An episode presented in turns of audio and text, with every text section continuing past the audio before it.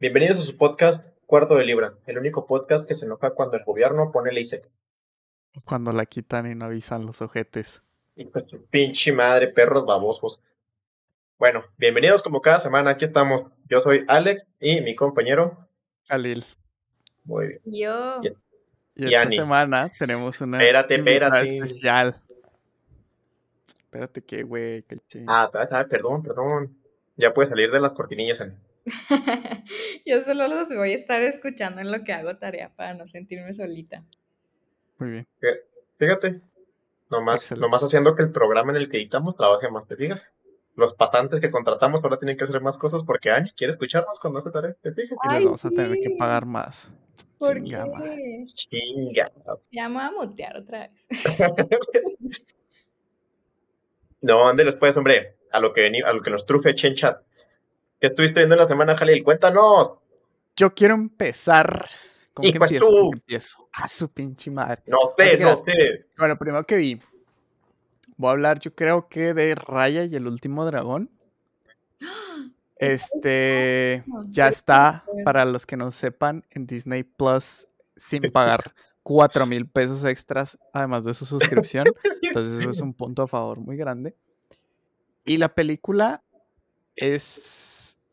Me gustó, me, me gustó, me gustó, pero los primeros 15 minutos de la película son una pendejada. Están bien pendejos los primeros 15 minutos de la película. Son una mamada. Pero definitivamente se nota como cada año Disney mejora su, la- o sea, la calidad de su animación a un punto absurdo. O sea, realmente la película se ve increíblemente bien. O sea, tiene una animación increíble. Increíble. La historia está. La historia está cool. Está un poco cliché. Pero definitivamente es una película disfrutable. O sea, ha habido películas mejores. Sobre todo pensando que la última que sacaron fue Soul. Que yo sé que Soul Claro. es de Pixar y todo el, y todo el cuento, pero pues Pixar también es de Disney. Entonces, Esto también, Sol- ¿no? Definitivamente es mejor. Pero Raya es muy bonita. Es muy bonita y el mensaje está. El mensaje está bonito, sobre todo en estos momentos de, de dificultad en la humanidad, ¿sabes? Entonces, Claro. vale la pena darle, darle una oportunidad. Pero sí, los primeros 15 minutos son ridículos. Fuera de ahí, me gustó. Me gustó, me gustó. Entonces es de Walt Disney y la otra es de Pixar. Así es. Sí, Soul es de Pixar. En general, me gusta más Pixar, la verdad, que Disney. Claro. Sí, sí. Disney Pues como que, que- se queda mucho en el, en el cliché, en, en lo bonito, en lo. ¿Sabes? Sí, pues las princesas son de Disney y Toy Story es de Pixar, ¿no? Entonces, pues. Yes. ¿Y qué tal? O sea, cuéntanos un poquillo de la historia mínimo para saber, a ver si a alguien le interesa. La historia se trata de que la humanidad estaba, pues, como toda junta eh, cuando vivían los dragones todavía, ¿no? Entonces llegó como una maldición, una cosa así. Pero chino, ¿no? a- O sea, el, el rollo como chino. No diría que chino, o sea, lo único chino que tiene son como los dragones. Y hasta Claro. ahí. Pero Oigan, el punto es que. ¿Qué pasó? pero si es chino o es de que. No, en teoría no. No, no, en teoría es como O sea, lo dicen chino de que por decir asiático. Ajá. Ah, el Digo, no. racista este güey. Este, pero el punto es que los dragones este, se extinguen por luchar contra esta como peste que hace a todos estatuas. Y la última dragona se hace, se hace como una esfera de luz, ¿no? Y los humanos la empiezan a cuidar. Pero a partir de ahí, la humanidad se separa en, en cinco grandes culturas Agua, que fuego. pelean. Que pelean. No, de hecho son las partes del cuerpo del dragón. Es mames. columna, garra, cola y corazón. ¿Por? Ento- Entonces se separan en esas cinco partes y corazón son los encargados de cuidar la esfera de la última dragona. Entonces, a partir de más o menos eso. Claro. Oh, mira, interesante. Ok, Sí- gracias, sí, Ani. sabía, sí sabía que, por ejemplo, tienen muchos, muchos platillos de ciertas partes de Tailandia. Sí, sí investigué que tenían un platillo de, de Tailandia y de Filipinas y todo el cuento. Este, porque se ve muy rica la comida que sale ahí en la película. Este, hacen una ¿Quieres- sopita que se ve riquísima, no mames. ¿Quieres dar el contexto tú, Benny, o lo, o lo damos nosotros? Tú eliges. No, tú, ustedes denlo. Vale. Pues se inspiraron en culturas de Camboya, Laos, Tailandia y Vietnam, Vietnam, Singapur, Indonesia, Filipinas, Myanmar y Malasia para esta película. Y, y ya, básicamente, ese es el contexto inicial. Literalmente los primeros cinco minutos de la película. Pero luego pasa algo que no voy a decir qué, porque es un poco spoiler, que es lo que desata pues toda la trama de la película, ¿no? Y está, está agradable, está, está chida, la verdad, o sea, no, no pierdes nada con verla. ¿Cuántos Big Macs, digo, cuartos de libra le das? Ya bien descarado. ¿Cuántos Big Macs? Le doy unos 3.5 Cuartos de libra. jaliles. Jaliles. Jaliles, güey. Le doy 3.5 jaliles, güey. Donde suena- 5 es una pestosa. Uy, qué rico, güey. Qué rico. Una pestosa. Porque ya saben, nada igual que el sabor de una pestosa. Muy bien. Bueno, pues siguiendo con esta tradición tan bonita de qué es lo que estuvimos viendo, yo les prometí la semana pasada que les iba a hablar un poquito de Incendies, que es una pedazo de trozo de cacho de película en francés, que no sé si, si lo investigaste o algo, si te llamó la atención, Jalilo. Sí, pero no la vi. La verdad se me olvidó completamente. No te voy a mentir. Arre, déjate la vendo un poquito. Incendies es la historia de dos gemelos, güey, que un día se enteran, pues, que su mamá ya se murió y que tiene un testamento. Entonces tienen que ir a checar qué rollo con el testamento. Todo normal. Todo tranqui, todo común y corriente, hasta que les dice el güey del testamento, el que viene siendo, bueno, da igual, el güey que, que maneja los testamentos, ¿no? Este cabrón les dice, ¿saben qué? Su mamá dejó dicho que la única manera en que les iba a dar el testamento y su único último deseo es que tú, a la chava, le dice, tú que encuentras a tu papá, y al chavo le dice, y tú que encuentras a tu hermano. Entonces, estos güeyes, para empezar, no sabían ni que tenían un papá ni que tenían un hermano. O sea, les cayó así como perro balde de agua fría. Entonces, como que, ah, cabrón, ¿cómo que está vivo? ¿Cómo que existe? ¿Qué pedo? Nunca nos dijeron nada de todo esto. Entonces, toda la película es el viaje de estos güeyes buscándolo. Pero, ¿a dónde los lleva este viaje? Sino a una historia de una chava que vive en un territorio muy a lo estilo islámico, donde hay una guerra, como tipo cruzada, religiosa totalmente, de afganos que proclaman el Islam y afganos que proclaman como el catolicismo, porque traen a la Virgen de Guadalupe en sus armas. Entonces, la mamá de ellos, la que se murió, cuenta su historia a través de recuerdos que, que vives literalmente en su carne. O sea, la ves a ella siendo joven y recorriendo todos sus pasos de su vida, desde que tiene, pues, a los tres bebés te toca, te toca verlo y te toca ver, to- o sea, te toca ver muchísimas cosas. Ahora, probablemente con este pequeño pedazo de película que les cuento, no les va a llamar tanto la atención la película, porque suena como cualquier película normal. Y yo dije exactamente lo mismo. Pero, si les cuento un poquito más de por qué se torna bien turbio todo esto y bien pinche oscuro, les voy a arruinar una muy, muy buena película que se los prometo no los va a dejar ni dormir, ni descansar. Probablemente se pregunten por qué chingados tuvieron que haber visto esto, pero no mames, no mames, todavía hasta la fecha sigo viendo esos lunares, bueno, más bien ese tatuaje en el pie, y me sigue dando un pinche miedo, güey. O sea, no miedo, pero como pavor de que eso siquiera hubiese pasado. Está muy cabrón. Y les prometo que el final es de los mejores finales que viste. O sea, por mucho. Cabrón. ¿En dónde la viste? Ah, tú sabes la. Este, Obviamente la. ok, increíble. Ya sigan que nos patrocinen. So I need que nos patrocinen, hijos de su pinche madre, sí. Sí, ojetes, no mamen. Es Cinépolis. Digo, Cinépolis hasta que nos pagues, culero. Ok, ¿qué más viste, Jalilo? Cuéntanos. Oye, no, este. Hablando de como ese tipo de temáticas y todo el cuento, Dale. ayer vi una película que se llama His House. Es una película de terror que se trata de una pareja que escapa de Sudán del Sur hacia Inglaterra. Y a Inglaterra les dan una casa y todo el cuento. Se supone que es como de terror. Eh, para quien no sepa, Sudán del Sur eh, tiene una de las crisis humanitarias más importantes de la historia de la humanidad. Eh, no tienen, no tienen para comer, no tienen para nada. Y, bueno, el punto. Dígame. Estos güeyes se escapan y todo el asunto. Y la película como tal me pareció, o sea, como película de terror, me parece mediocre. Me parece una película bastante, bastante me. Pero, pero, la temática, el setup, el concepto, la historia, la idea, todo, este, todo esto, me, me llama mucho la atención y se me hace que, que son increíbles. Y me dejó como mucho, mucho que pensar, me dejó pensando bastante rato después de que la acabé, de cómo se sienten todas estas personas que escapan de, pues, de países en situaciones tan complicadas como Sudán del Sur, ¿no? Afganistán, Siria, Venezuela. Claro. Y, y el mensaje es súper fuerte, el mensaje es, es heavy. Y eso fue lo que más me gustó de la película, porque te digo, la película como tal está súper meh. O sea, no, no da miedo, terror baratillo, ahí como que con, con sustitos y lo meten como cosas raras.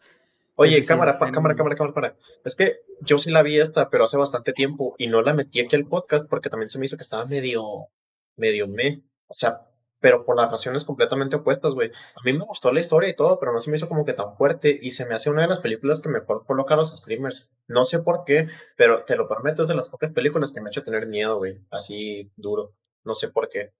A mí cero, cero. Pero te digo, me, me pareció muy importante y muy destacable el cómo lo plantean, ¿sabes? O sea, como que los miedos de ambas personas, de sus traumas de huir de sus países, el, el ir en el mar sin saber a dónde vas a llegar porque estás saliendo de tu país en una pinche barca, o las guerrillas y, y los balazos, cómo mataron a toda la familia de, de la esposa, me parecen cosas muy, o sea, muy cabronas, ¿sabes? Claro. Y eso es lo que me- a mí me parece más destacable de la película. Mm. Es difícil de, de recomendarla, yo creo, pero si les gusta mucho como que esta situación y toda esta idea, pues tal vez les guste, ¿no? A la gente que, que está como más enterada de, de, este, de este asunto. ¿Qué opinas? Sí, o sea, sí, yo siento que sí les puedo, si les entonan este tipo de películas de tal cual, de inmigrantes, les, les va a llamar un poquito la atención porque si no es por el terror, es por la historia tan grande que tiene, del cómo sobrellevan los inmigrantes su vida, cómo tienen que adaptarse y todo, está, está chido, o sea, es una realidad latente y probablemente es un futuro que vamos a ver cada vez más cercano, nosotros que somos de aquí en México, por la falta de tanto de agua como de recursos, como de apoyo del perro gobierno y de todo. Pero sí, Puntos suspensivos, sin comentarios. suspensivos, Sí. cual. ¿Qué más Bueno. viste? Yo quería platicar de una película que ya hemos platicado un par de veces aquí, la vez anterior que la platicamos la contaste tú, pero como que me dio por verla de nuevo. Yo no sabía que la habían subido a Netflix. Y dije, güey, hay que darle una oportunidad de nuevo porque la vi muy chavito, me gustó, pero siento que merece una vuelta nueva. Rudo y Cursi, güey. ¿Qué pedo con Rudo y Cursi? O sea, ¿qué pedo con lo bien hecha que está? ¿Qué pedo con que es una estupidez, pero es- está cabrona, güey? ¿Qué pedo con el mensaje? O sea, te lo juro, yo empecé la película y dije, otra vez, otra vez las películas en la que me voy a reír, todo bien, no te la tomes en serio. Y empiezas con una de las frases más preciosas de fútbol, sí, machistas, y probablemente fuera de contexto en estos años. Claro que sí, pero sigue siendo un mensaje fuertísimo y durísimo de cómo el fútbol une a la gente y cómo cuando alguien ve algo con pasión, lo ve como si fuera la vida misma, ¿sabes? O sea, es- está, está durísimo, pero durísimo. El contexto social, las referencias sociopolíticas, que si la, el- la burla hacia las piramidales, que si la burla hacia las adicciones, que si el retrato de una sociedad mexicana que siempre busca terminar en algún tipo de adicción extraña, que si el, el, el güey que se enamora rápidamente y pierde absolutamente todo por compromiso, que cómo funcionan las actrices, está cabrón, güey, o sea, es demasiado en muy poco tiempo y muy bien hecho. Y el. Y la hace el, el hermano de Cuarón, ¿no? Si mal no recuerdo. se la aventaron, o sea, parte del staff de los que se la aventaron sale hasta, hasta el García, toro. ¿no? ¿A No, o sea, son los que, esos son los que actuaron. Carlos Cuarón, la- eh, Guillermo el Toro, güey. No, no, no, o sea, puta, güey, está, está cabrón, o sea, está cabrón esta película. Yo creo que debería ser un exponente así durísimo del cine mexicano. Muy, muy cabrón. Creo que hasta cierto punto lo es, ¿no? No sé qué tanto entre, pero para mí, la neta, cuando me preguntan de cine mexicano, por más que suene como una tontería, sí voy a decir, "No, porque al- hasta que conozco una película más chingona, voy a decir Rudy Cursi. Pues es que, eh, de cierta manera, todo lo que hace tanto Alfonso Cuarón como Del Toro, como este, se me olvidó el nombre de este otro tercer muy buen director mexicano. Iñárritu. Este, Iñárritu, muchas gracias. Eh, yo siento que muchas, por no decir, bueno, no, no todas, pero bastantes de sus obras son como bastante, ¿cómo decirlo? Influenci- que, que son influencia en el cine mexicano, ¿no? Claro, sí. Sí son exponentes, la neta. Y sí, está, está cabrón. Bueno, me equivoqué. Dirección sí es Carlos Cuarón, pero en producción están Alfonso Cuarón, Alejandro Iñárritu y Guillermo del Toro, Bea Torres Blanco. O sea, se O sea, están todos, literal. Todos, güey, todos, todos. Pinche película. Yo creí que la historia estaba inspirada en algo porque, o sea, casi nunca vemos historias tan bien hechas, sino vienen de algún, de algún libro, de algún relato, o de alguna historia real, o alguna mamada así. No, güey, está bien así de la nada. Yo no sé quién verga te escribió todo el diálogo, quién fue el guionista y todo, porque se, te dejaron caer, pero con todo, güey, con todo.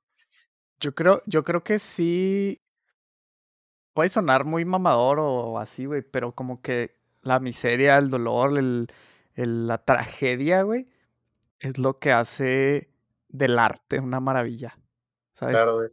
De... Y, y de hecho, una de las películas que vi, güey, habla, no exactamente de eso, pero más o menos de eso. Es una película argentina que se llama El Ciudadano Ilustre. Es este... eh, se trata de un escritor súper famoso argentino que gana, que gana el, premio Nobel de Literatura y lo invitan a, a volver a su pueblo natal, ¿no? En, en Argentina. Y es un pinche pueblo pedorro así ojete, güey. O sea, imagínate Parral o menos, güey. Así. Parral. Y, y está bien interesante porque justo una de las personas que viene en ese pueblo le dice, le pregunta eso, ¿no? Como, ¿tú crees que verdaderamente parte de la magia de lo que tú escribes, de la literatura y todo esto viene de, de las malas experiencias, de la miseria y de todo esto? Y el güey dice que no, pero en uno de sus libros él habla justamente de eso, ¿no? La película está súper, súper interesante y siento que el- relata muy bien el cómo es crecer en un lugar, eh, dejar ese lugar y, y ver cómo mucha gente o muchos lugares se quedan como estancados en, no, no sé cómo decirlo, que se quedan como estancados en, en, su, en su día a día, que no, no sé, no, no, no se dan la oportunidad de crecer. Entonces cuando alguien vuelve a esos lugares, pues ya, no- ya no se siente bienvenido. No sé si me explico. Sí, sí, o sea que él, cambia tanto y el pueblo cambia tanto que ya no es la misma historia, ¿no? Pues no, que el eh, ese es el problema, que el pueblo y la gente que viene del pueblo nunca, nunca cambia. Siguen siendo exactamente los mismos sin importar los años. Y él, habiendo vivido tantas cosas, salido y crecido y todo, pues cambia tanto que la gente del pueblo no lo, no lo, no le hace una bienvenida, ¿sabes? Claro. ¿No te tocó sentirte más o menos así cuando regresaste? No, no tan drástico, güey. Pues sí, a veces. Pero por eso me, me gustó. Y ese güey tiene otra película que creo, ya habíamos hablado de ella en el podcast. Se llama Mi última obra, creo, casi creo. Argentina también. Creo, creo no, ¿eh? No me acuerdo. Mi obra maestra, güey, perdón. Se llama Mi obra ah, maestra. También este del mismo, del mismo director. Y está buenísima esa película. Esa me gustó más, por ejemplo, que, que esta que te digo de, del Ciudadano Ilustre. Pero las dos son muy buenas. Las recomiendo bastantes. Estuvieron las dos, si mal no recuerdo, en el Festival de Venecia. Entonces, pues ya. Y, y dan un mensaje muy, muy similar. Me gustaron, me gustaron bastante. Dejan, te dejan como pensando, ¿sabes? ok, vale, vale. Pues, pues está, son, se ve interesante y está en Netflix, entonces. pues, Las dos están en Netflix, sí. Ok, vale. Este. No, pues. ¿Sigo yo entonces? Yes. Perdón, es que me, me destanteé un poquito porque pasó algo aquí. Ya ves, eso de no tener estudio todavía. Y. Este. Pasa nada. Bueno, creo, no les he contado casi nada de las de los Oscars, porque sí me aventé un par y las tengo ahí en, en la lista, pero todavía no empezamos a contarles de eso. Quería contarles hoy de Nomadland, que fue la que ganó ah, como mejor película. Yo, en lo personal, estoy en desacuerdo con esa, con esa victoria, porque estaba la otra película, esta de Father, me parece que se llama, Mm. Y esa, esa se merecía el Oscar, o sea, pero sin problemas. La historia está excelente, las actuaciones están perfectas. O sea, como tal, la película era demasiado buena, pero la ganó Nomadland. Y Nomadland no se queda mucho por atrás. Lo único que no me gustó de, de la película como tal, y quiero empezar por lo malo porque es lo más corto, fue que básicamente va muy rápido la película. O sea, pero va a madres. Empiezas y en cinco minutos ya estás meses de diferencia de donde empezaste, y cinco minutos después estás otros meses de diferencia, y de pronto estás en un lado y de pronto estás en el otro, y de pronto, o sea, los días te duran segundos, y dices, ¿qué pedo? ¿En qué momento se me está yendo el tiempo? En Nomadland, ¿en qué momento la, la, la protagonista, o sea, creció o salió de aquí o hizo esto o hizo el otro, o hace todo este desmadre y no te da mucho tiempo de encariñarte con los personajes, más que obviamente con la personaje principal. Ahora, Nomadland fue una de esas películas que a mí no me va a dejar mentir, pero está basada en un libro. Y casi creo el libro está muy extenso, No sabía, sí, fíjate que no sabía, pero todos los días sí, aprende algo nuevo. Y está en Disney lo, Plus, ¿no? Creo. sí, no, no sabía, eso sí no sabía, Casi creo que sí. No sabemos nada aquí, pero bueno. nadie sabe nada, cuarto de no sabemos. Oye, Cuarto pero sepa la chingada. Cuarto, cuarto se fue la chingada, efectivamente. Pero, haz de cuenta que esta de Nomadland, pues como está hecho en un libro, yo siento que el libro está muy bien hecho y muy extenso. Entonces, estos güeyes trataron de cortar ese tipo de, de momentos que en el libro supongo que sí han de venir más explícitos o más intensos, y te lo dejan como que súper recortadito y súper chico para que lo entiendas y no tengas problema. Entonces, pues sí, está, está muy buena la película. Trata de una chava que un día, por circunstancias de la vida, tiene que tomar riendas de su vida y decir, ¿sabes qué? Voy a empezar mi vida, pero en las ruedas. O sea, de aquí en adelante voy a vivir en mi van. Y agarra sus cosas y se empe- empieza a vivir ahí en su van y ves todo lo que tienen que sufrir. Ahora, piensa que vivir en tu van implica que si tu van se descompone, tu casa se descompone. Piensa que Sí. si, si vives en tu van, no tienes baño, a menos de que tú tengas que improvisar uno. Piensa que si vives en tu van, no tienes, o sea, muchas cosas. ¿Dónde conectas tu refri? La electricidad de tu van no es para siempre. O sea, hay muchas pequeñas cositas. Y pues no es un drama que sea solamente de eso, sino que te muestra cómo es ese estilo de vida, porque en Estados Unidos se volvió muy común que la gente empezara a hacer eso. Entonces, en los ojos de ella, dentro de su vida, te topas con varias personas que viven así en el camino, tal cual, en el camino. Hay, hay otra película que es muy, bueno, no muy parecida, pero tiene como que el mismo concepto, pero es más como un documental de unos chavos que van de Canadá, quieren ir hasta Argentina, güey, en un camión. Y ellos lo, lo construyen y lo adaptan precisamente para eso que tú dices, porque le ponen un baño, güey, le ponen regadera, le ponen cocina. Está súper, está verguísima esa película, me encanta. Pero es muchísimo, ¿no? De Canadá a Argentina. Sí, sí, sí, sí, es un chingazo. De hecho, no, no acabaron porque su perrito se enfermó en Ah, y tuvieron 11 que regresarse. 11.252 kilómetros. No Sí, no, mames. no mames, es un putero. O sea, es una cantidad estúpidamente ridícula de tiempo, de dinero, de todo. Kilómetros, güey, de... Sí, sí. Fíjate, Pero ha de en ser una vuelo, experiencia muy chingona, ¿no? en, en vuelo, güey, son en- a 900 kilómetros por hora. Si va, al- eh, se hacen putiza, 12 horas y media. Pueden ser desde 12 horas y media hasta 22 horas y media. Verga. En ¿Te imaginas en, vuelo. en- ¿Cómo les dicen? Son campers, ¿no? No. A la verga, güey. O sea, estamos hablando de que puedes durar hasta meses. Sí, Porque, o sea, sí, sí. digo, haces casi un día de Chihuahua a Ciudad de México en carro. Y en avión haces como una hora o menos. No mames. Ay, güey. Ok. ¿Qué pedo, güey? ¿Que no querían llegar o qué chingados? Pues es que si van a tomar varios años o algo así de tiempo para, para hacer el tour completo. ¿Cómo financia esta gente sus desmadres, güey? ¿Qué pedo? O sea, ¿qué tipo de trabajo te pagan por- para que no trabajes por un año? Pues trabajaban a distancia, Ah, ok, vale. pero hay gente que tiene ingresos pasivos, güey. Soné como, ¿quieres hacer dinero con dos facilísimas apps en tu celular? Cuéntanos de los Pero, NFTs, Khalil. pero sí, güey, básicamente. Vale. Ingresos pasivos. No, pero el güey, el que te digo yo, sí trabajaba eh, por internet. Porque salía ahí trabajando a veces en la compu, güey.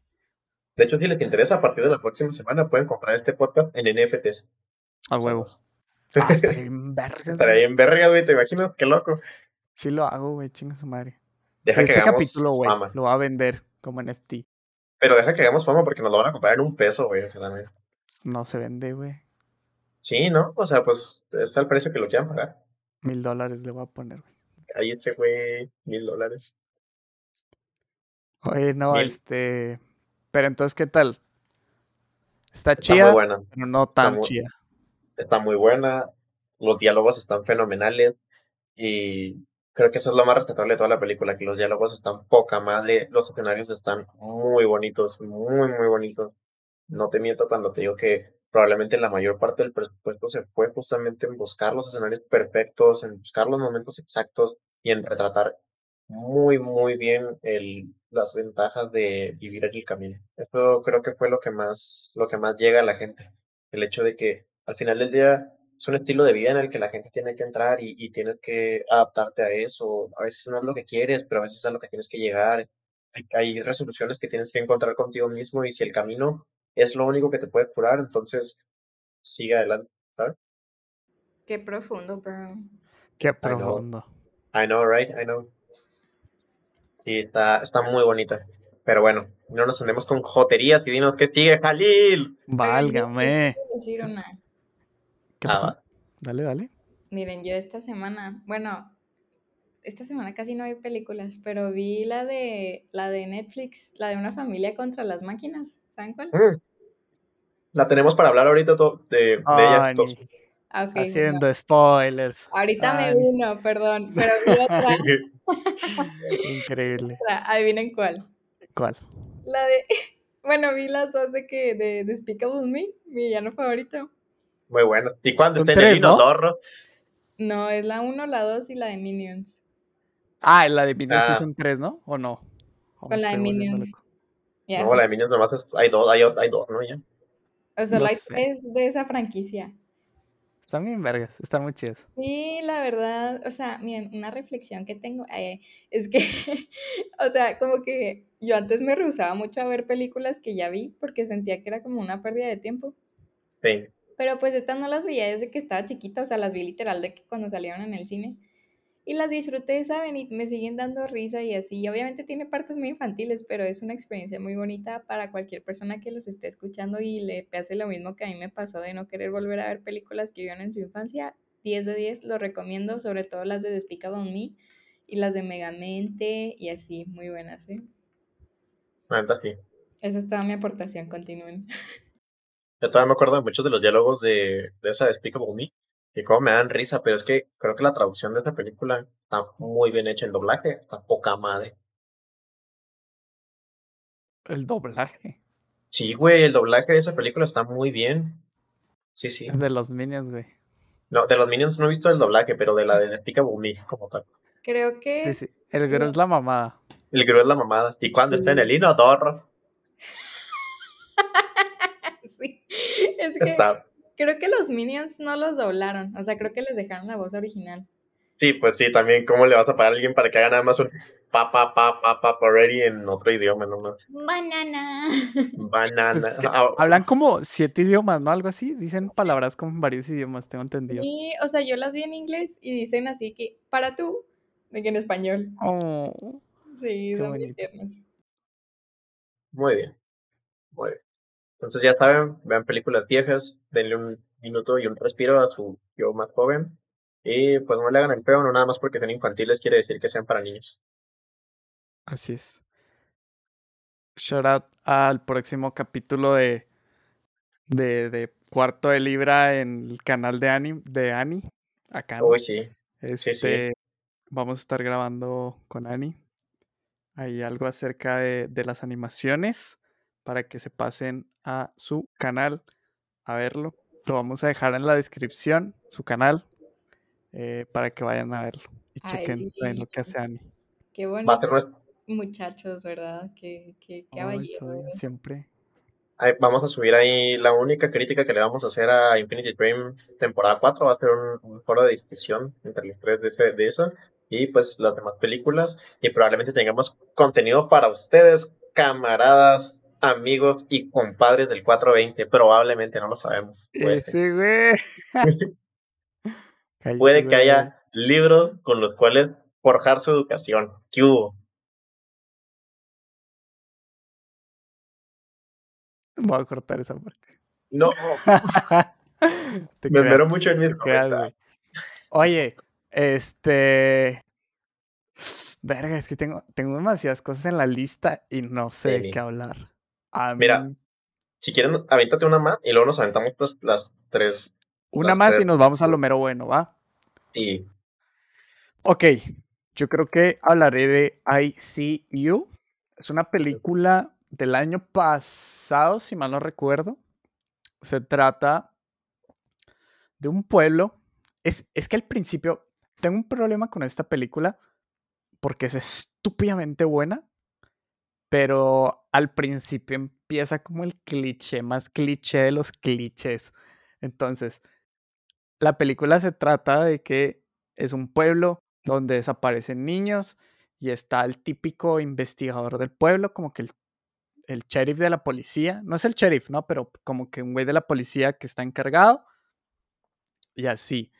Pero luego va viendo que en su casa hay algo que podría ser el culpable de las desapariciones de los niños, ¿no? Entonces la, la película es como de suspenso y tal. Pero es que, les digo, empieza un cliché que te cagas. Es un cliché hecho de derecho. Pero, pero la película da un giro cabrón, como a un tercio de la película, güey. Cabroncísimo, güey. Y yo me quedé así como, no mames, ¿qué pedo, güey? O sea, y, y me quedé más incómodo realmente de lo que ya estaba yo viendo la película. Y no incómodo como que la película se culera, sino incómodo que la película me hizo sentir incómodo. ok, Y, y la verdad lo hace súper bien. Pasó a ser, no quiero decir de mis películas favoritas, pero definitivamente ha sido de lo mejor que he visto en mucho, mucho tiempo. Por como que los cambios de trama hacen que la película sea un- una maravilla de ver. O sea, porque como que al principio, no sé, no sé hasta qué punto es porque no esperas nada de la película y luego de repente está bien pasa de verga y está muy buena. O hasta qué punto sí la película es muy, muy, muy, muy buena por sí sola. Y no porque esperas poco de ella por, por el principio y la trama, ¿sabes? Pero sabe riquísimas, a mí me fascinó. No quiero decir más porque es de esas películas que te digo de qué se, si te digo de qué se tratan o qué pedo, se arruina toda la experiencia de la película. ok. De hecho, justamente estoy viendo los reviews que, está- que tiene en Google, que lo pone la gente, y me quedo con esto que dice que sale de Los Ángeles, dice sin spoilers. Si eres como yo, que te interesa el crimen, te va a encantar. No veas trailers, no busques reseñas de páginas en internet porque muy fácilmente te echar a perder la trama. Muchos la verán como lenta, pero en realidad es que es de suspenso tal cual. Para los que no son fans del terror como yo, esto no es terror, entonces la pueden ver sin problema. La historia es sumamente interesante, los actores hacen un papel genial. Quédate con la descripción de la historia que da Netflix. Si eso te interesa, vela. ¿Vale? Y, y es que esa es la magia, o sea, al principio parece que es como de terror y tal, o como de suspenso, pero para nada. Y eso es. Esto ya es un poco spoiler decirte que no es exactamente de terror, pero esa es la magia. güey. Y yo creo que todos deberían de verlas ciegas. Es de esas películas que tienes que ver a ciegas para que sean muchísimo mejores. Probablemente No es, e- es la mamada güey, esa película. Está bien vergas. Vale, sí me lo aventa. Ok, ok, suena bien. ¿Quieres que me eche una más o ya nos vamos directos a, a este, este desastre? Como Pues, gustes. Déjame aviento una rápida porque tengo unas cuantas que son así como que rapidillas. Este, The Handmaid's Tale. Una, una serie que me estoy aventando. Está muy, muy chida. Es una historia, está revolucionaria e interesante. Es un futuro donde se supone que hay como una guerra. Todavía no sé exactamente qué es lo que pasa, así que si me equivoco con datos es porque no he ido tan avanzado. Pero, ¿cuál Pero se- bueno. ¿cómo se llama, güey? The Ok. Handmaid's Tale. El cuento de la criada.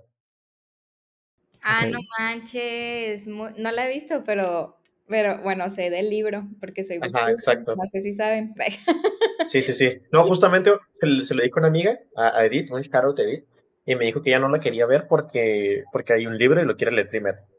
Sí, y el libro cuando lo publicaron fue, fue prohibido en un chorro de partes del mundo, entonces sí está No súper mames.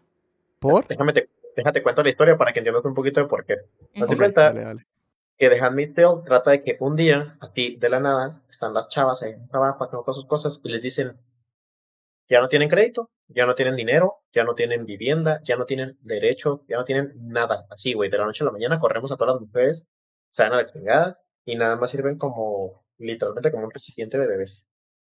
Tal cual, güey. Les quitan sus derechos, les quitan su dinero, les quitan todo, güey, todo, todo, todo. Y todo pasa como por una guerra, un desmadre así, bien, bien culero.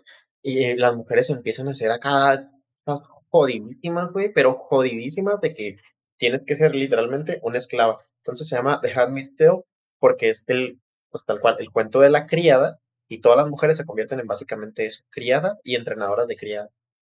Y tal cual. Esa es poco, poco más, es la trama. Pero es, es basada en hechos reales, ¿no, verdad? No, claro que no, güey, qué pedo, no, no sé, güey, me, me cagué por un momento y dije, verga, el planeta, güey, ¿qué está pasando? güey?"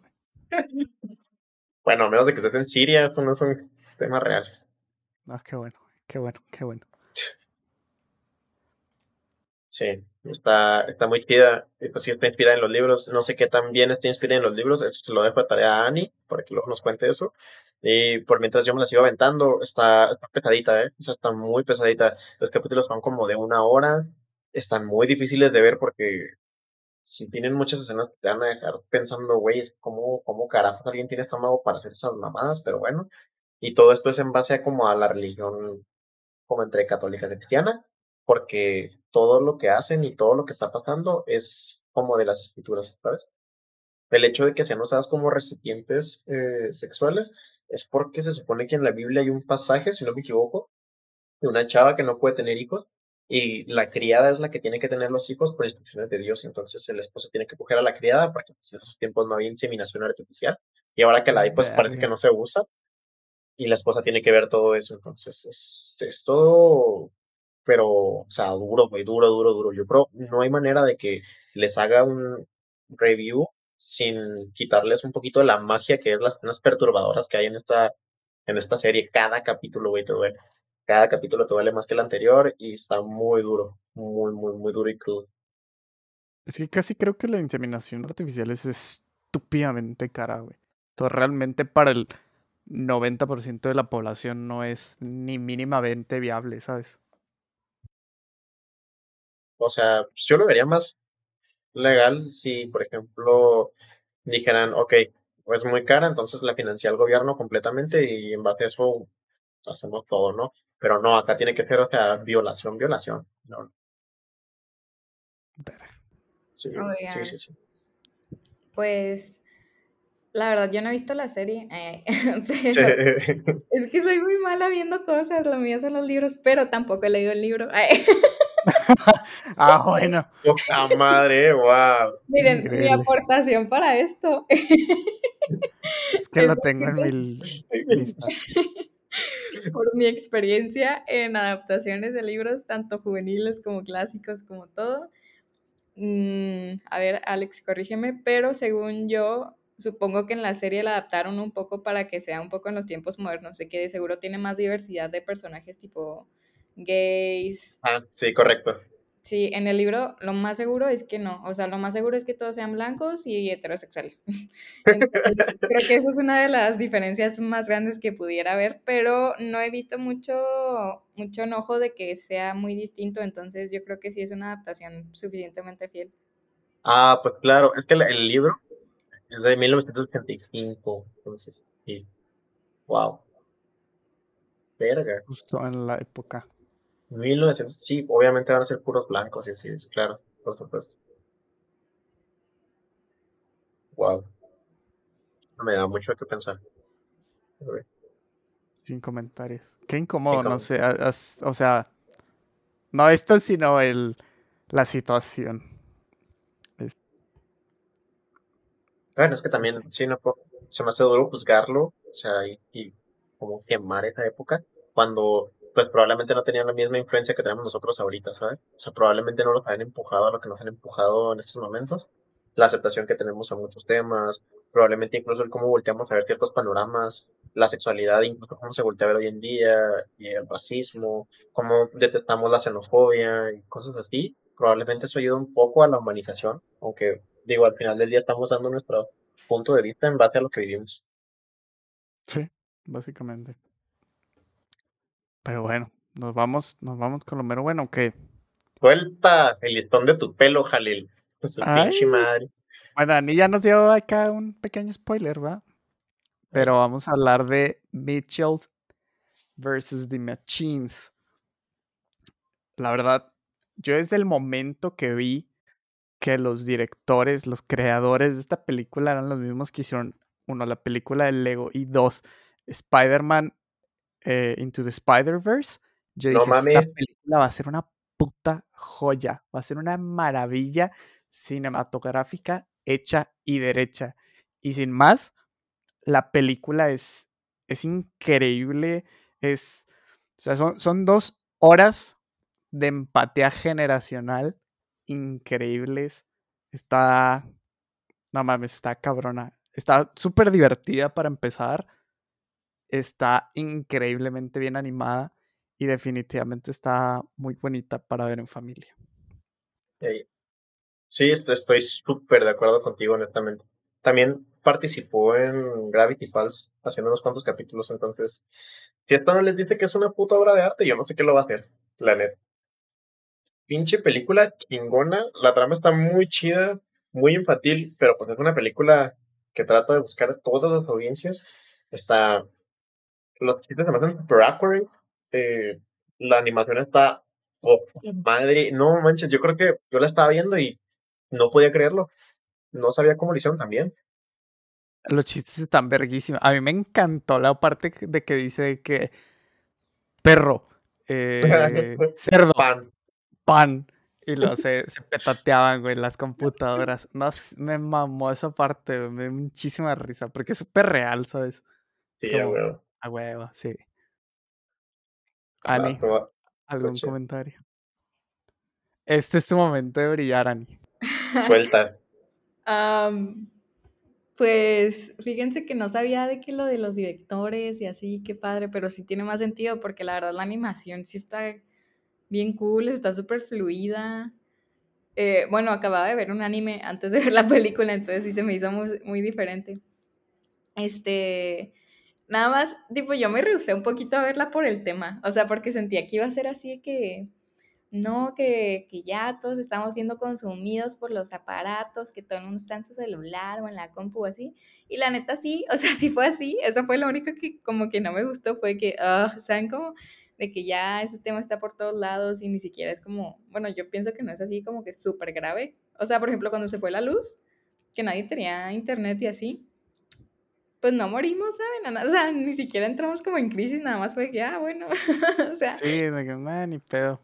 Sí, siento que lo manejan súper más drástico de lo que es, pero sí, con, o sea, sí, sí sé que es una película súper padre porque la verdad sí me dio mucha risa desde el principio. O sea, los chistes están súper buenos. Tiene un chorro de detalles porque como tiene un chorro de, de doodles, tienen de que así frasecillas en los, en los doodles o de que me gustó mucho que la, la chava tenía de que escritas cosas en las, en las manos, en los dedos o así, porque yo hago mucho eso y no había visto que en una película también lo hicieran, ¿sabes? Entonces me identifiqué, fue que, oh my god, soy yo. Igualita.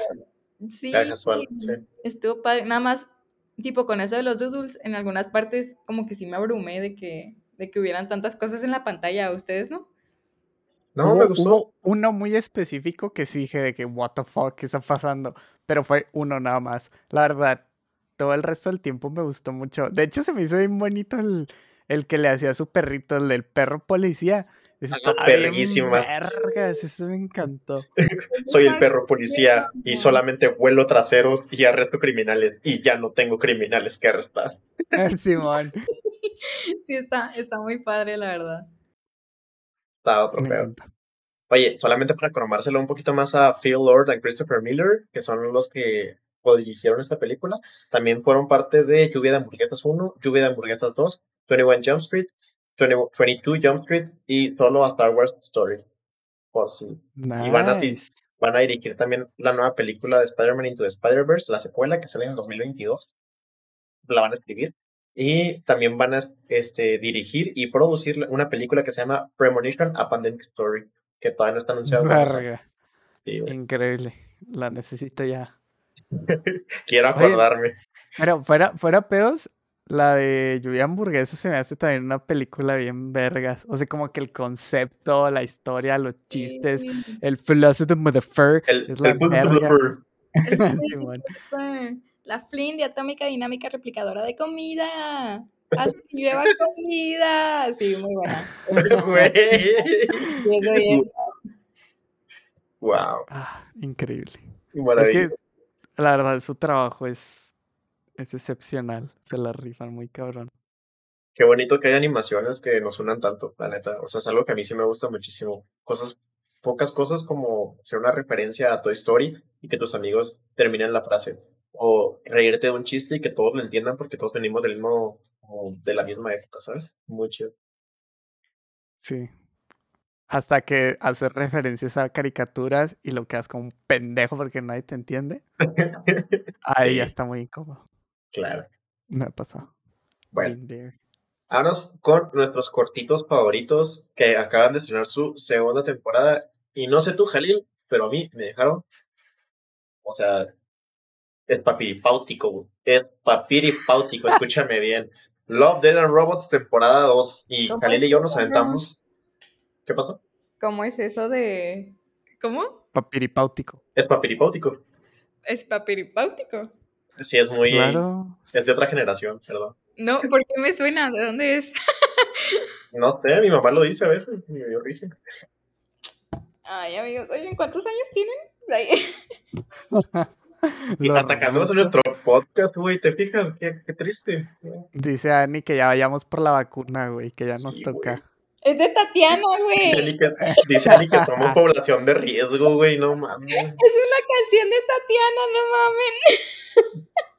Ya, es Ani, por favor. Simón. Ya basta. ¿Cuántos años tienen? 40, no manches. Tatiana, ¿cuántos años tiene desde que triunfó? Triunfó nuestros Tatiana, años, ¿no? Tatiana sí tiene como 60 años, ¿no? Pelada. No mames, sí. Ay, ¿En no qué momento, güey? ¿Cuántos años tenga Tatiana, güey? Déjamelo buscar. Acá, yo también estoy buscando cuántos años. 52 años tiene Tatiana. Tatiana ya está, ya está más ya, allá que ya acá. fue, ¿no? Sí, ya está más allá que A acá. ver, ¿cuántos tiene? Estoy en visita ya. Bueno, X, después no estamos aquí por Tatiana, estamos aquí por Love and Robots temporada 2. Claro. Y como les decía, Jalil y yo nos aventamos la temporada 1 también para poder hacer una comparación. 52 años. 52 años. Tatiana tiene 52 años. Bueno.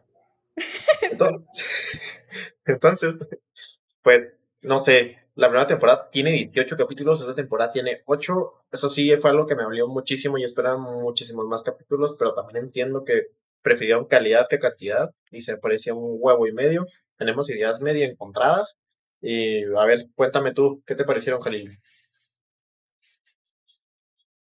Son. Mira, yo, yo creo que. O sea, yo también me agüité, para empezar, de que fueran menos. Porque yo pensaba que se los dejaban a estudios de terceros. Y al parecer no. Al parecer lo que ellos hacen es que literalmente es un estudio el que hace todas las animaciones, simplemente son eh, estilos diferentes, me explico, pero es exactamente el mismo estudio. Yo pensaba que era como agarraban chingos de estudios, les decían, ahora perros, para tal fecha yo necesito un corto que esté bien vergas. Y los hacían todos al mismo tiempo, pero no. Entonces, eso obviamente eh, genera que tarden un vergazo en hacerlos. Por otro lado, eh, David Fincher, yo creo que dio un paso muy grande entre la primera y la segunda temporada. O sea, David, este güey tiene muy, muy, muy, muy buenas cosas. Yo, yo podría decir que se está volviendo en uno de mis, de mis directores favoritos porque está cabrón. Todo lo que hace me gusta. Y la primera temporada como que estaba más, más sexualizada, más gory, más sangrienta, más, más cagadero.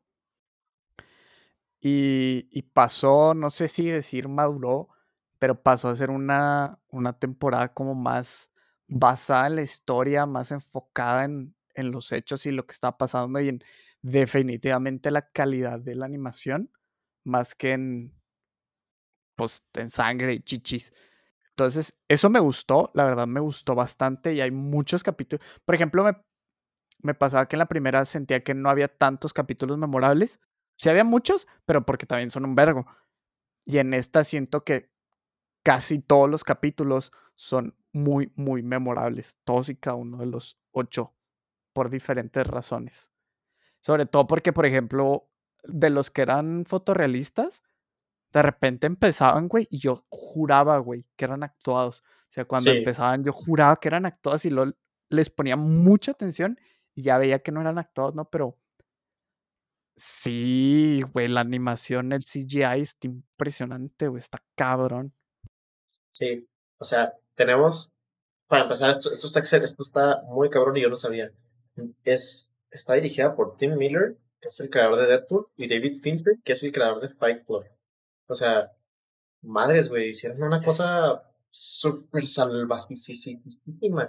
Y luego, la primera temporada, efectivamente, tal cual como tú. Estaba muy sexualizada, querían vender como que ese, somos programación para adultos con chichis, ¿sabes? Tal cual. O sea, lo que hacemos todos vamos a ponerle que es para adultos, vamos a poner escenas de sexo y todo eso para que se sepa que es para adultos y no dejen a niños cerca.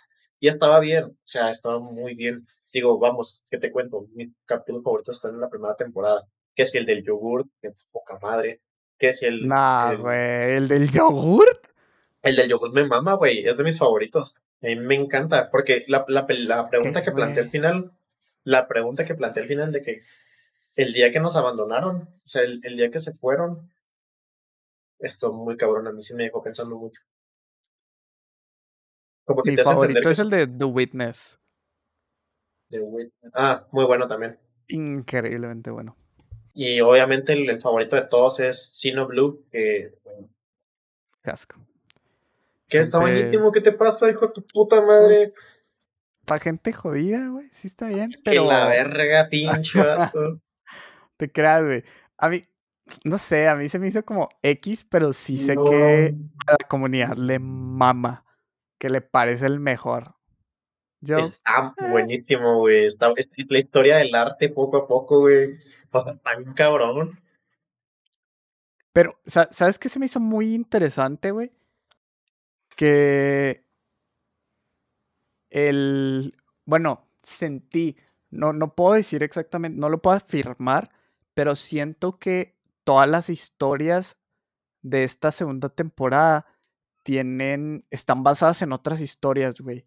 No sé exactamente si sí o si no, porque por ejemplo, The Tall Grass Sí, ajá, eh, está súper, súper, súper inspirado en el libro de Stephen King. Sí, sí, justamente. De hecho lo dicen, pero no todas las historias están inspiradas en contenido existente. Creo que es la única, de hecho. No, había otro, había otro que vi que dije, a huevo, este también, pero no me acuerdo exactamente cuál era. Yo solo reconocí esa. Y luego, pues en la segunda temporada tenemos la de Automate Customer, Automated Customer Service, que está chida. Ese se me hizo cagado. Ahí se me hizo chistosón y se me hizo bien loco que, pues sí, obviamente, si dejamos que todo sea automatizado, podemos llegar a esos problemas. Tenemos la de Ice, que a Jalilo le gustó la de Ice, pero a mí es de mis favoritos de la temporada, si no es que es mi favorita de la temporada, porque los visuales están impresionantes. La historia no te cuenta nada, pero es que, a ver, yo, ese es el problema de esto. Tienen que entender que Love, Death and Robots no es una, una serie como tal, es una antología.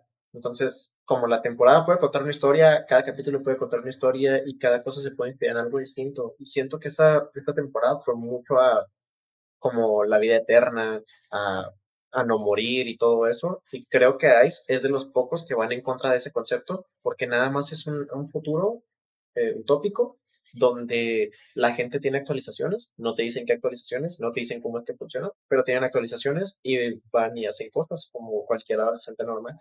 Pero los visuales en ese capítulo están muy bien hechos.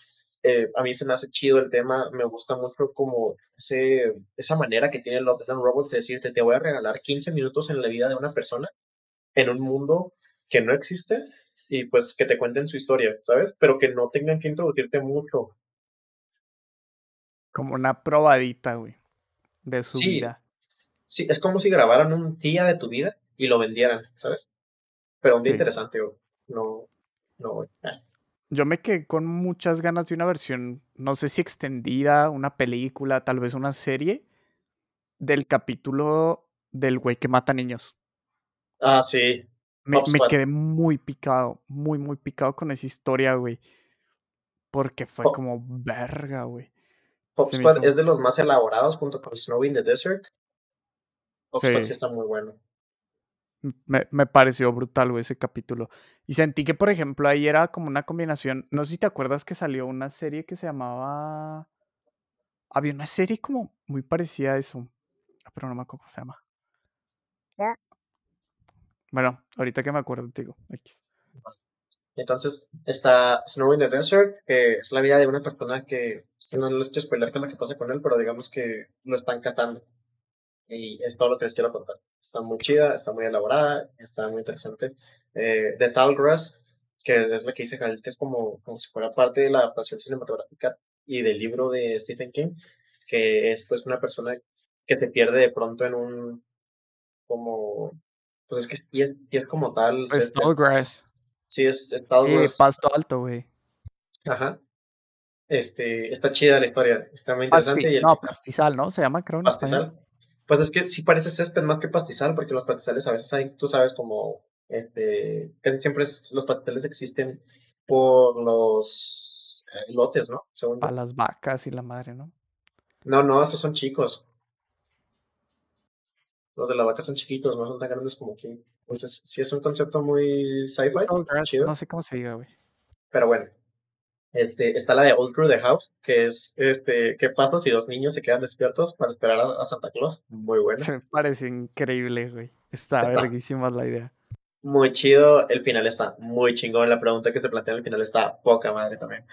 Tenemos también la de Life Hatch, que es la historia de qué pasa si una inteligencia artificial de pronto no funciona como, como debería, y qué pasa si te, o sea, si todo, todo, todo el, todo el show, este, todo la, toda como la amenaza viene del detectar tu movimiento. Está muy cabrón. Y tenemos al final The Drowned Giant, que es la historia de cómo un día en la playa aparece un hombre gigante.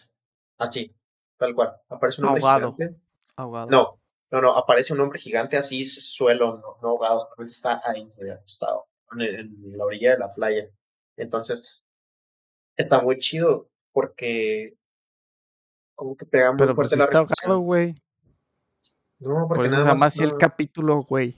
Ah, bueno, pues sí está, pues sí está ahogado, perdóname, ya no me peguen. Chingada, no se vale lo que me estás haciendo. Pero bueno, este, está muy chido, la neta. Me gusta como que la reflexioncilla que tienen de, de el- como los frágiles que somos, o lo sencillo que, que, como la exploración y tratar de aprender de algo, qué es lo que pasa si un día solamente te sientas y empiezas a ver un, no sé, como algo que a toda la gente le parece increíble. No sé, está chido. Me Ese me dejó mucho pensando, güey. O sea, ¿qué, qué otro mensaje podría tener? La inmortalidad, güey, esto yo creo que también va con los de la inmortalidad. Pero es que no era inmortalidad, güey, porque al final era, era un güey muerto, me explico. Por, por eso, o Y sea, es exactamente eso, es un güey muerto tal cual, o sea, al final del día puede ser algo increíble y no termina siendo nada, ¿sabes? Como que siento que es parte de, del mensaje, el, no importa qué tan grande seas, nunca vas a hacer absolutamente nada destacable después de que- de que no estés. probablemente, Entonces, siento que eso era la exploración que nos querían dar. Era un mensaje muy, muy simple, pero muy reburujado porque nunca te lo dicen per se, sino tal que cual, sola, ajá, solo volteas a ver cómo aquí empezamos y aquí terminamos. Y esto es lo que pasó durante ese trayecto. Y ya, totalmente, güey. Tienes, tienes toda la razón. me gusta, me gusta mucho. Te digo, esta temporada siento que se dejaron ir bien duro con los mensajes y con todo. Se me hizo muy chido cómo exploraron muchos temas, muchas cositas, muchos pequeños guiños en los capítulos. Te digo, a mí en el de Ice me encanta cuando están, tienen las pipas esas de metal que funcionan nada más con el calor humano. Entonces, está, está otro rollo, güey. Está interesante el concepto. Te digo, no me gustó, no, no el capítulo como tal, sino el estilo de animación. Y ya. Como de los personajes, de la gente, como tal. Pero sí, mejoró muchísimo la animación. Ah, perdón, ¿ibas a decir algo? Sí, sí, sí, sí, totalmente, güey, sí. Sí, mejoró la animación bastantísimo, o sea, realmente se siente, y eso que en el anterior ya estaba muy bien la animación, pero aquí, no sé, no entiendo cómo, a mí no me queda claro, pero hacen un salto brutal en animación, en sonido, está, está muy chido, demasiado bien hecho, súper recomendada. Pues la, la pulieron, güey, al máximo, güey. Sí, sí, sí, sí, definitivo. Oye, pues tenemos todavía el último tema que tenemos aquí, tú sabes cuál es, yo sé cuál es, y todos sabemos cuál es, Todos sabemos pero cuál es. estoy viendo que ya llegamos a la hora, y pues aquí lo podemos guardar para la siguiente semana, ¿qué dices? Bueno, lo aventamos rapidito, ¿no? O, o tú tienes mucho que decir al Híjole, respecto. es que, es que a mí se me hizo increíble. No sé a ti. ¿Se te hizo muy sencilla? Ok. No se me hizo muy sencilla, pero tampoco se me hizo lo que todo el mundo está diciendo que era. Pues es, que, bueno, Dejamos a la que gente con ese cliffhanger, güey. Fuck it. Lo decimos. sí, La siguiente semana lo vemos increíble. Brutal. Así es, así es. Oye, no hicimos lo del principio, maldita sea. Ah, está bien. Vale. Ah, ni pedo. Bueno, Bueno, Minde, nos despedimos. Esto ha sido el cuídense, capítulo del día de hoy. Cuídense demasiado. Ya saben que pueden seguirnos en nuestras redes sociales. Estamos en Facebook como Cuarto de Libra. Estamos en Instagram como CDL Podcast. Tenemos un Twitter, Jalil. No es cierto. Cuarto Libra Pod, en lo que buscamos un mejor arroba porque todos están tomados o están muy largos. Entonces, si alguno tiene alguna sugerencia, muy bien aceptada. Así como este capítulo está tomado por ustedes, ustedes, personas que vienen desde la cuenta de Ani, porque los de nosotros somos como cinco. Saludos a todos. Este, cuídense muchísimo, ya saben que estamos aquí, volvemos cada cierto tiempo y les hacemos este capi estos capítulos que la neta los hacemos con un chingo de amor para que ustedes lo escuchen, se den una idea de qué es lo que estamos viendo y qué tal nos parecen. Por favor, recuerden, las animaciones no son solamente para niños, eh, hay personas increíbles allá afuera. Sigan el canal también de Ani. Ani ya se fue, pero nos dijo que las despidiéramos con ustedes. Recuerden que ella está como Ani Sutterlin. Acuérdense que tenemos un capítulo con su nombre tal cual, por si no saben cómo se escribe. Y síganla en, síganla en YouTube. Este, cuídense mucho, vean un chingo de películas y guárdenos esa agüita para las, Las gárgaras. Ay, yo decía pero Ay. pues tu pinche madre. Corte. Chao, chao.